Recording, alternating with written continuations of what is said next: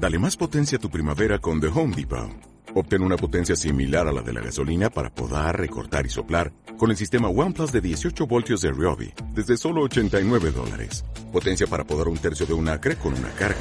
Potencia para recortar el césped que dura hasta dos horas. Y fuerza de soplado de 110 millas por hora.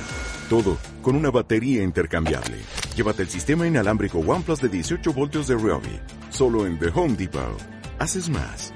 Logras más. De acuerdo a la información que nos ha llegado, bueno, también a veces las redes sociales, si bien es un adelanto tecnológico importantísimo, también esto hace de que se vayan anticipando eh, y conociendo los, los mandatos y los resultados, así que todo indicaría de que por amplia mayoría, si no es por unanimidad, se estaría expulsando a, al ex compañero Mango por la situación de una conducta antisindical y por haber eh, accionado contra los intereses del sindicato y y violado mandatos de, los congresos. En ese sentido, decir de que, bueno, eh, lo que ha precipitado notablemente fueron los, descuentos también estos últimos y eh, la situación de, de, la no escucha hacia los eh, trabajadores, lo, que, lo que lleva al sindicato también a evaluar en esta realidad actual de no cumplir los, que ya lo hemos hablado en algún momento, eh, lo que se había firmado, cómo al menos habíamos entendido la, situación de los puntos de la paritaria